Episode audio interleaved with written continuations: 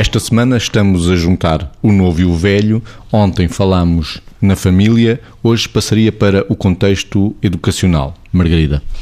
Eu julgo que quando falamos do contexto educacional temos de ter em conta várias etapas do contexto uh, educacional, ou seja, os três ciclos do ensino básico, o secundário e depois a universidade. E porquê é que eu digo isto? Porque, de facto, a distância entre o aluno e o professor na primária, portanto, na, enfim, na primária não, nos, nos, ciclos do ensino básico, no primeiro, no segundo e no terceiro ciclo, uh, é necessariamente maior mesmo que os professores sejam novos. E o nosso conceito de ser velho muda muito à medida que vamos avançando na idade. Ou seja, se nós dissermos a uma pessoa de 10 anos falarmos de uma pessoa de 50, provavelmente essa pessoa é velha para a cabeça de uma pessoa de 10 anos. E depois, quando vamos caminhando ao longo do processo educativo e dos vários escalões, ao chegarmos à universidade, os professores uh, são, os professores mais velhos, muitas vezes são claramente uma referência. São aquelas pessoas das quais nós já lemos livros, das quais nós já tivemos que estudar artigos, das quais nós já assistimos a imensas aulas e, portanto, são pessoas que para nós representam o manancial fabuloso de tudo aquilo que queremos seguir como modelo. Portanto,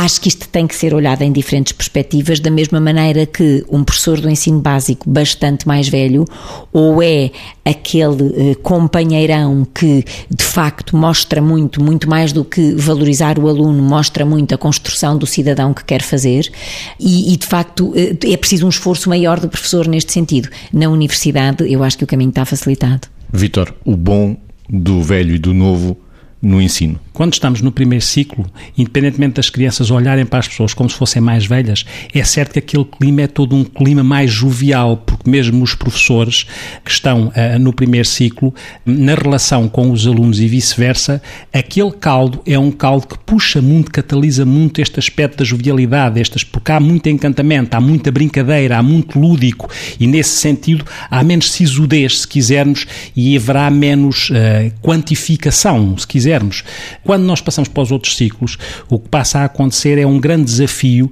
entre aqueles que são novos, mas que também criam desafios comportamentais, porque são adolescentes e, portanto, cansam mais, se quisermos, interpelam mais, desafiam mais, provocam mais, o que pode fazer com que os professores aqui cheguem, cheguem a velhos mais cedo do que a idade cronológica, tendo em conta a natureza do, do ensino atualmente, que é ficarem mais descansados nesta capacidade ou incapacidade de integrarem os desafios mais provocatórios e às vezes alguns até mais uh, fora de, do registro da boa educação que às vezes não se tem, ao mesmo tempo que se complementa com uma burocracia que exige, faz com que alguns professores fiquem velhos mais cedo e isso pesa naquilo que é esta relação entre o velho, entre o velho e o novo. Quando se chega ao ensino académico, o que acontece aí pode ser o contrário, que às vezes o professor mais velho, que é mais admirado, ele próprio devia gostava de ficar ali mais tempo para que aquele registro que ele passa da, da, sua sabedoria, da sua experiência integrada nas suas outras capacidades, pudesse ser partilhado, porque precisa dar continuidade ainda à sua vida, dar sentido à sua vida,